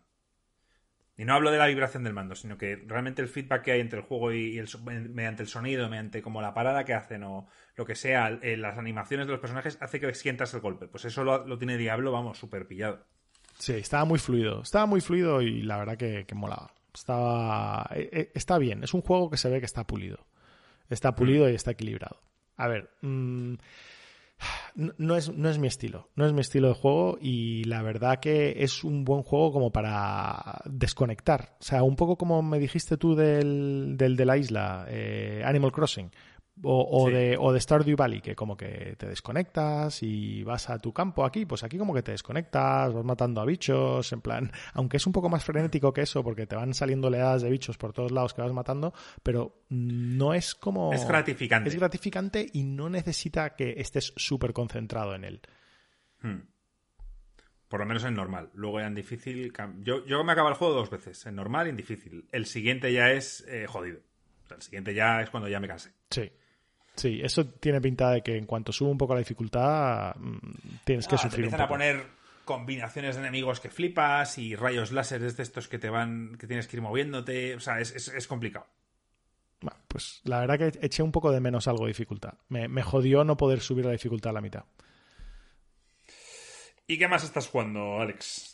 Pues la gran noticia para mí es el lanzamiento del XCOM Chimera Squad, que salió el viernes pasado.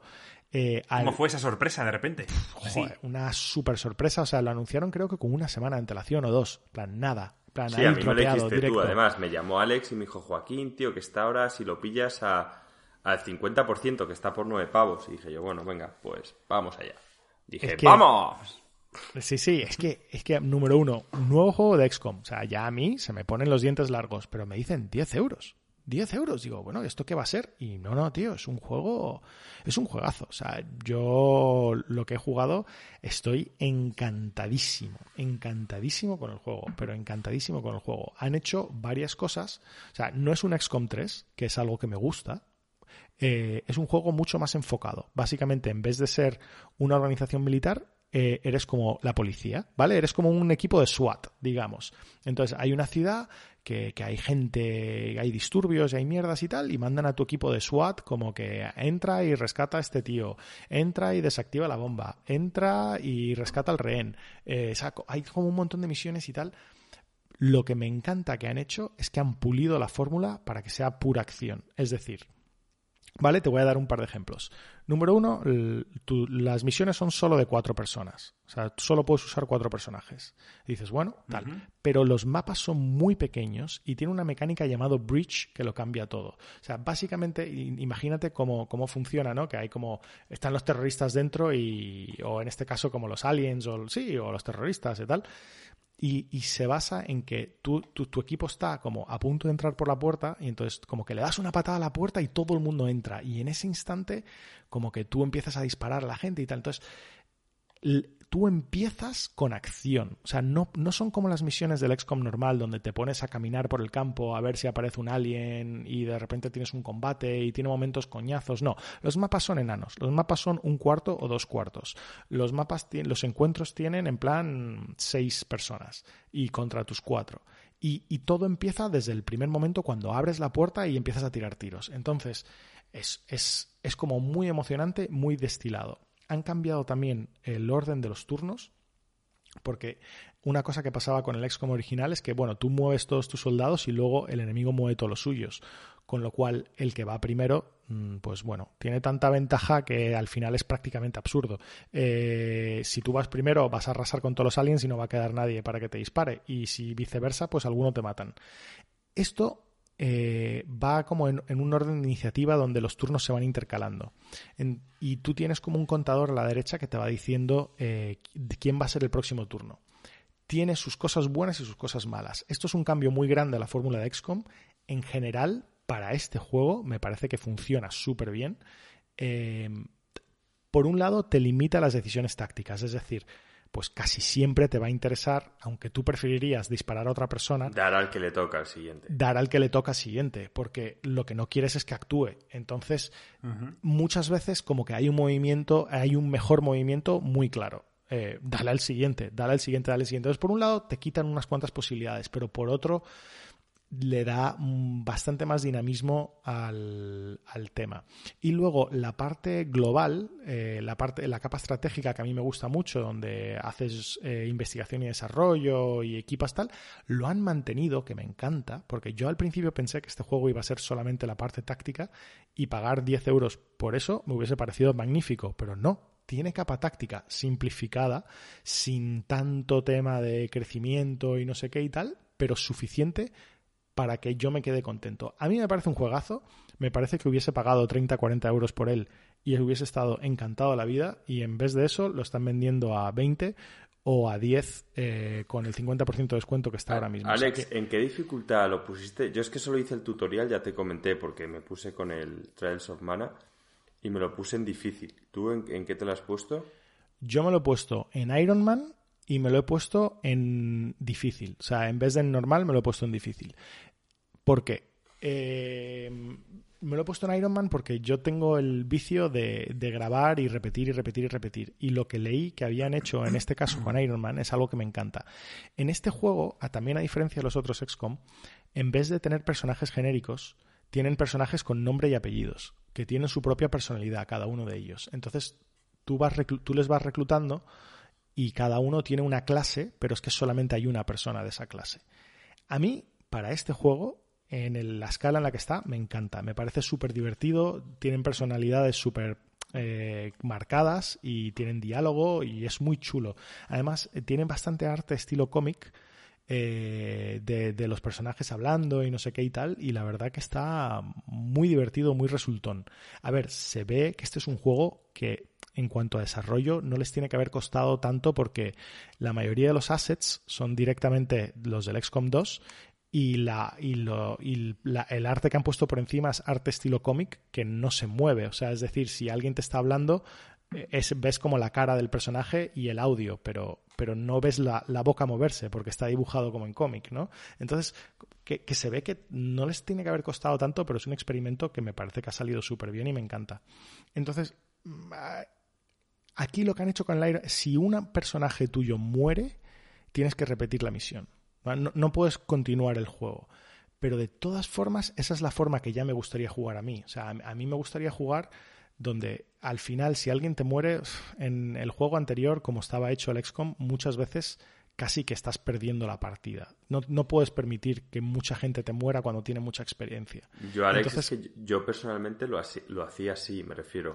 Yo grababa al empezar la misión y si me mataban a alguien, pues la repetía desde el principio, era como mi, mi castigo. Pero pasaba de volver a empezar la partida, ¿sabes? Me refiero, de cero una campaña del XCOM que puede ser 40 horas.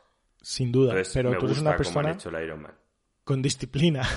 Yo eh, empiezo así diciendo, venga, solo repitiendo, pero luego vas paso a paso y luego vas turno a turno y luego yo, yo soy una persona que prefiero ponerlo en Iron Man y quitarme la tentación. Y en un nivel más que el normal, o sea, en difícil, me encanta la dificultad porque la mayoría de las misiones las gano sin que me muera nadie, pero a veces las tengo que repetir y son difíciles. O sea, no, no, me, está, no me está resultando fácil. O sea, eh, ahora tengo el control. Una cosa que sucede en este juego es que si, si el personaje te lo dejan en cero hit points, eh, el 99% de los casos entra a desangrarse y tienes tres turnos para darle con un medikit que no le recuperas, no vuelve al combate, pero, em, pero, pero no se muere. Entonces puedes acabar la misión con los otros tres. Lo que pasa es que si te hieren mucho, o sea, si te quitan más de la mitad de los hit points o te quedas desangrándote, es posible que adquieras como una penalización permanente. Como una cicatriz, exacto. Entonces la, cicatriz es como dos, dos o tres, tres hit points menos, o menos 10% de puntería, o menos 15% el crítico todas las cicatrices son terribles, o sea, son una putada. Y para quitártelas tienes que ponerle en entrenamiento y pierde dos días. Cada día es casi una misión. Normalmente tienes una misión cada día, día y medio. Te, te salta una misión que tengas que luchar. Entonces, tener a uno de tus tíos fuera durante dos días y le tengas que reemplazar por otro y tal, es un poco difícil. Entonces, al principio de la campaña eh, que estaba todavía aprendiendo y tal, tenía a mucha gente con cicatriz y ya ahora, después de que he aprendido y estoy llegando al final de la primera tercera parte, mm, solo tengo uno o dos con cicatrices que se están curando o rotando o tal. La verdad, estoy encantado, aunque hay un problema de equilibrio. Justo he llegado porque básicamente está estructurado como en tres grandes misiones, ¿vale? Y no hay un orden en que hacerlo. Hay como que en, tú has llegado a una ciudad eres como el grupo este SWAT del lado de XCOM, que donde llegas a la ciudad y hay tres grupos eh, insurgentes o enemigos que están intentando crear caos en la ciudad. Y tú puedes ir en contra de ellos en cualquier orden. Sí, Eso yo elegí no primero a los... ¿Cuál elegiste primero? Eh, a los humanos estos que son mentalistas. Fantástico, ¿vale? Yo elegí a los híbridos. Y eso es el que no tienes que elegir, porque el juego todavía le queda equilibrar un poco. La misión final de los híbridos, si lo escoges primero, tu gente no tiene experiencia y no tiene armas y no tienes nivel para ganarlo. O sea, justo estoy ahora mismo en la misión final y son demasiados enemigos. O sea, me saltan 15, más o menos 15 enemigos y no tengo, no tengo nivel para, para mirarlo. he estado mirando en los foros y tal, la mayoría de la gente dice que no, que te tienes que bajar la dificultad, que esa misión, si has elegido ese grupo primero, no te la puedes acabar en, en, difícil. Y yo creo que, bueno, que acaba de salir el juego y faltarán algunas cosas que tunear, sobre todo este tipo de cosas, ¿no? Que, que no la habrán probado pasándote este primero o algo así. Pero no sé, la verdad que estoy encantado. Estoy encantado con el juego. Se te nota, se te nota, Alex. yo la verdad es que lo probaré. Lo probaré más adelante. Eh, no me, nunca me acabé el XCOM 2 y quizá es porque era un juego que te exige demasiado, muchas horas. Y quizá una experiencia un poco más corta como esta me, pueda llamar la atención. Que no tenga tanta parte táctica, que yo sé que a ti se te jode, Alex, pero yo creo que, a mí me puede gustar más, ¿no? ¿Tú qué crees? ¿Lo podríais llamar un poquito más casual? Yo, em, yo te diría que sí y no. O sea, sí en el caso de que han quitado bastantes trozos aburridos, entre comillas, o sea, para un friki de la estrategia le encanta, pero, pero para la gran mayoría de la gente es aburrido. Y sin embargo han potenciado la parte divertida, con lo cual yo creo que este juego le va a gustar más a la gente que quizás le interesó el XCOM 2 pero no la apasionó, eh, y sin embargo, la gente como a mí me tiene encantado. O sea, a mí no me parece que los cambios que hayan hecho es decir, no por hacerlo más casual, entre comillas, a los hardcores les está jodiendo. Yo me considero un hardcore de la estrategia, a mí no me está jodiendo, al revés, me parece súper interesante lo que han hecho y... es como un experimento. Exacto, es exactamente un experimento. Es exactamente un experimento. Es algo que no pueden hacer con un XCOM 3, por eso lo sacan como un juego suelto y encima lo venden a un precio en plan muy asequible y me, por, mí, por mí me parece que ha sido un experimento de un éxito total y rotundo. Me está encantando todos los cambios, el cambio de experiencia y todo me está encantando. Y también creo que a la gran mayoría de la gente le va a gustar más también. Por el mero hecho de que han quitado toda la paja y han dejado las cosas interesantes y divertidas. No hay ningún encuentro de estos de los que se alargan, ¿no? De, de estar buscando en el mapa dónde está el último alien y que de repente vaya a aparecer por ahí y matar a uno de los tuyos sin querer y que tengas que volver a cargar y tal. Ese tipo de cosas no pasan. Pues bien, yo recuerdo un juego que jugué hace mil años, se llamaba SWATs y que era un poco de ese estilo. De, tenías un grupo de SWATs y tenías que entrar en una vista isométrica y tenías que entrar en plan en un supermercado o en un banco que estaban robando y bueno, pues tenías que elegir por dónde entrar, tenían clases, cada SWAT estaba el francotirador, el breacher, que era como el que iba con el con el escudo y demás, a mí me molaban, así que yo quizá este lo probaré. Sí. Vale, eh, Joaquín, ¿tú qué pasa? ¿Tú te has viciado algo o has estado malo y no pues has podido jugar? no me he viciado tanto como quería porque os he dicho, no me encontraba del todo bien, entonces no quería cogerle manía, pero bueno, de vez en cuando sí que me he viciado al Trails of Mana. Es un juego que me compré porque jugué al, original, que era el Secret of Mana 3 y tal. Este está bien, pero sí que es cierto que me está, me está gustando más según ¿No es un remake del 1? No, es un remake del Secret of Mana 3, que, que ese no salió aquí en... Yo se lo tuve que jugar con un emulador, porque no salió aquí en, en España. y creo que en Europa en ah, general. Y la verdad es que, bueno, han cambiado bastantes cosas. El juego tiene cosas que están bien. Lo que pasa, o sea, lo estoy disfrutando un poco más con el tiempo porque lo he puesto en difícil. Me parece que en normal no tiene ningún sentido en difícil, ya por primera vez estoy llegando a, bosses finales que sí que cuestan un poquillo. Y me he dado cuenta del buen trabajo que han hecho con el Final Fantasy Remake, jugando a este. Porque sí que es cierto que ves juegos antiguos que en la época me parecieron fascinantes y que las mecánicas tenían que cambiar. Y en este está bien, han mejorado las mecánicas, pero como lo han hecho en el final ha sido brutal. ¿Por qué? Aquí, por ejemplo, los personajes que te acompañan, yo me vi un review que decían que en general no te iban a entorpecer. Puede ser que es porque el tío estuviese jugando en normal. Cuando juegas en difícil, eh, son torpes. O sea, eh, y se van comiendo las hostias. Y bueno, eh, los bosses, pues puedes decidir o estar amargado todo el rato curándoles y gastándote mil ítems en ellos, o simplemente luchar hasta que ellos mueran y tú sigues luchando single player con el boss porque el combate lo han hecho un poquito Dark Souls. En plan, pues tienen una dinámica de atacar, tal cual. Está divertido. Lo que pasa es que la historia, por ejemplo, sí que la tenían que haber madurado un poco más. Sigue siendo una historia. de los JRPGs. Sigue siendo una historia súper infantil, ¿no? Pero, joder, a mí, por ejemplo, la del Final Fantasy VII Remake mm, no el cambio en sí, pero la ambientación y todo me parecía mucho más adulto. Y aquí sigue siendo. O sea, este es típico juego, pues que a lo mejor está hecho más para un niño de entre 8 y 14 años, a lo mejor. Niño o niña. A ver, es, es, que no todo lo que funciona como una serie de, de anime funcionaría como una película. ¿Sabes lo que te quiero decir? Y pasa lo mismo con, con los videojuegos. Eh, eh, han tenido que cambiar muchas cosas del Final 7. O sea, eh, sobre todo la escritura, el guion lo han cambiado entero. Lo que dicen los personajes. Cómo se. cómo hablan unos con los otros. Claro, Si lo hace. Si, o sea, me refiero. hace años no, no, veías las expresiones de Cloud en la cara, ni veías cómo reaccionaba. Entonces, todo eso tienes que hacerlo y darle un sentido. Y quieras o no, a nosotros nos pilló jóvenes y era una historia, una historia infantil el Final 7, pero ahora han tenido que modernizarla en el sentido de que ahora hemos crecido, tenemos casi 40 años y las cosas tienen que cambiar. Si lo hubieran dejado igual hubiera sido ridículo. Por eso siempre antes de saber cómo iba a ser el Final 7 siempre hablábamos de, joder, ¿y, van a saber mantener eh, la historia? O sea, ¿van a poder contarla bien? Porque eso no va a funcionar tal y como pasaba hace 25 años.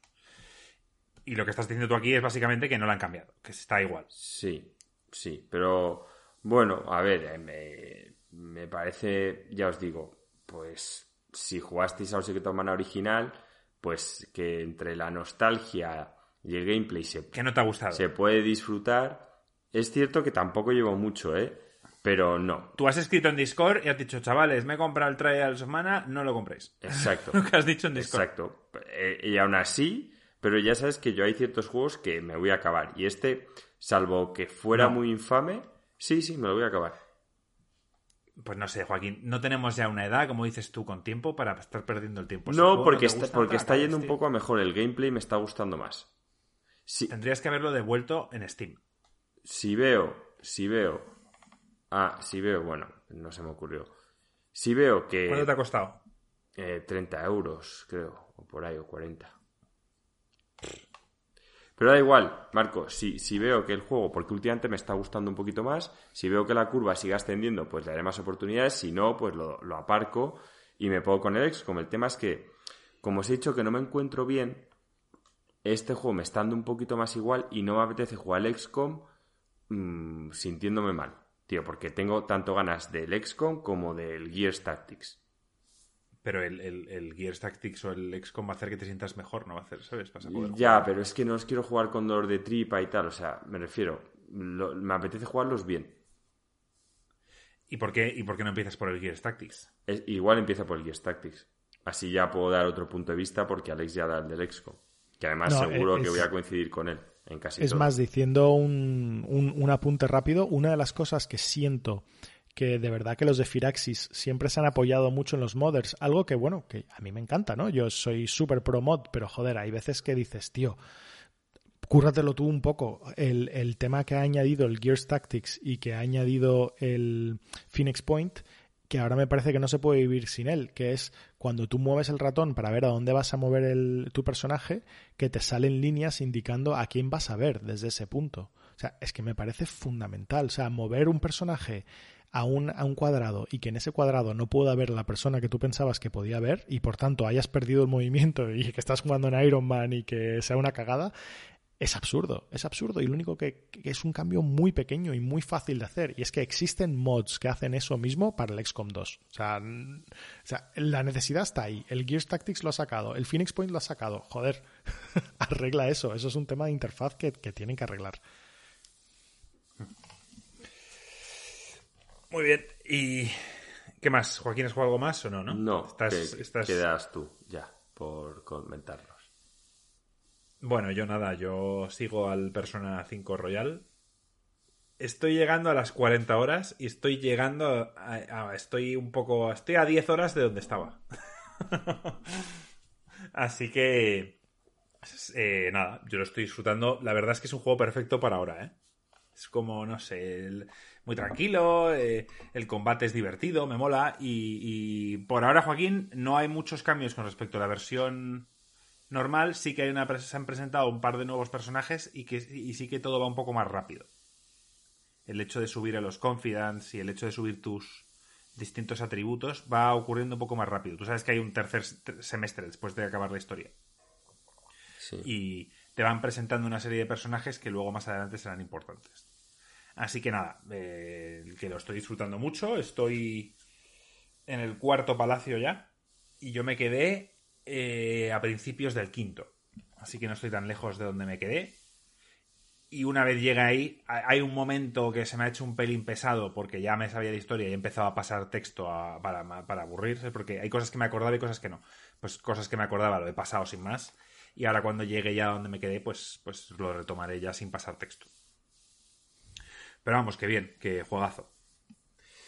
Y poco más, no he estado jugando nada más. Quiero jugar al Gears Tactics, pero esta vez me, me he puesto, me he autoimpuesto que no voy a, jugar a ningún juego más hasta que acabe el Persona. Porque soy muy de que como me ponga con el Gears Tactics, abandono el Persona y ya sería la segunda vez que abandono el Persona en el mismo punto.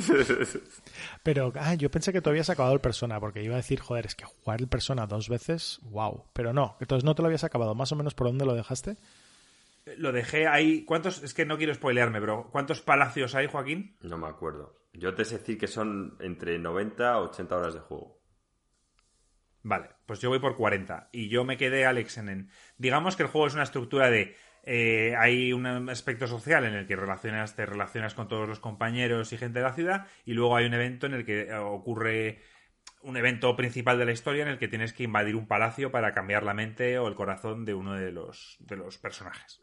Entonces va un poco así. Y, y yo me quedé en el quinto palacio. Yo juraría que eran ocho, pero no estoy seguro. Pues yo me quedé en el quinto y lo dejé, por... me encantó el juego, pero lo dejé, pues eso, no me acuerdo qué cojones salió, no lo recuerdo, pero lo dejé. Y dije, ah, luego lo retomo, que además es como es un juego que, que, o sea, que es largo, pues me saturé un poco. Y no me di cuenta del error que cometí, ya que luego no iba a volver.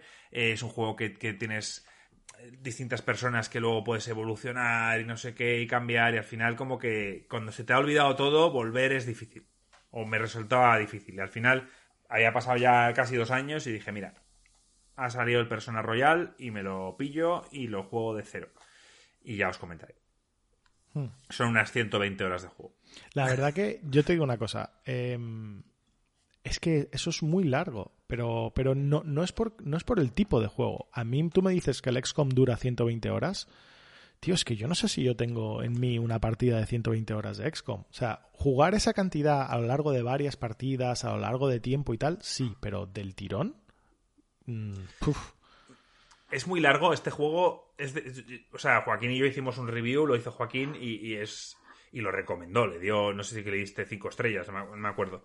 Pero es un juego que, si alguien de verdad te pregunta, oye, me lo compro, es difícil de recomendar, porque es un juego eh, que sí, que para la parte de, combate de JRPG está súper currado y mola mucho, pero luego tiene una parte social que si no te gusta la historia y no disfrutas de largas conversaciones, no lo vas a disfrutar. Pero para nada. O sea, te estoy hablando de que hay puntos, Joaquín, que son quizá tres horas de estar hablando con uno o con otro y, simplemente interactuando con distintos personajes y, subiendo atributos y enterándote de la historia y el pasado de cada uno de ellos y no estás realmente combatiendo ni haciendo nada. Sí, sí, sí, lo sé. Eso lo, lo comenté en, en su día en el vídeo que saqué de él, del review. Pero a mí este juego me fascina, pero lo que has dicho tú, pues tienes que saber a quién recomendarlo. Si gringo me preguntara, oye, ¿me compro este juego? Ni de coña no tienes tiempo y aparte no creo que te enganche la historia como para estar leyendo durante dos horas. Ahora me lo preguntas tú y yo te, lo explico así, me dices, pues tío, si me apetece un juego que meterme en una historia y de tal y cual, pues entonces sí podría recomendártelo, pero no es para todo el mundo, evidentemente. Y yo creo que ya hemos llegado al final, chavales. Al final yo pensaba que iba a ser un, podcast corto y eh, hora y media. como siempre, Marco, como siempre. Me, han quedado preguntas que no las voy a hacer. Eh, ahora ya sí que vamos a cortar, lo siento. Sí, Carlos, me dejaste una pregunta bastante interesante y no la he querido meter porque es demasiado larga para hablar, debatir ahora. Así que eh, lo debatiremos en un futuro cercano, ¿vale? Gracias por habernos dejado las preguntas.